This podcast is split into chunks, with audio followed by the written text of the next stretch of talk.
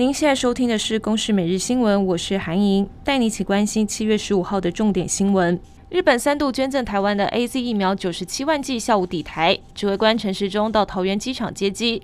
指挥中心记者会则由副指挥官陈宗彦代理主持。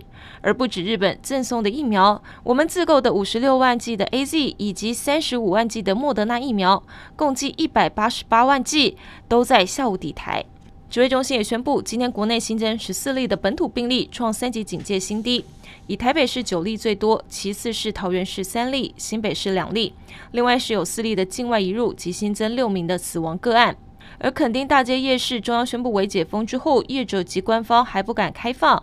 十四号夜市管委会跟恒春镇公所会议之后，决定十五号上午防疫预演之后，周五晚上起就可以试营运，为为解封三天。国内近来频频出现疫苗混打乱象，台中市还传出有五位已经打过 AZ 疫苗的长者，以逆施打记录跑到市府设置的快打接种站注射莫德纳疫苗当第二剂。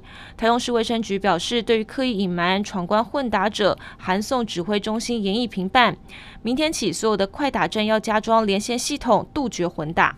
澎湖县政府宣布，即日起开放十八岁以上的族群预约疫苗，并且以各乡市的卫生所为登记点。一早，各个卫生所就出现漏夜的排队潮，甚至还传出有人排队排到昏倒。同时，每个卫生所的电话都满线，打不进去。四千剂上午十一点就全数预约完毕。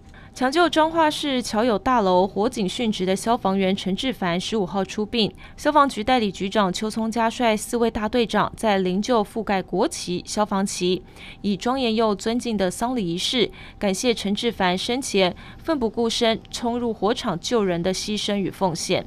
以上由公视新闻制作，谢谢您的收听。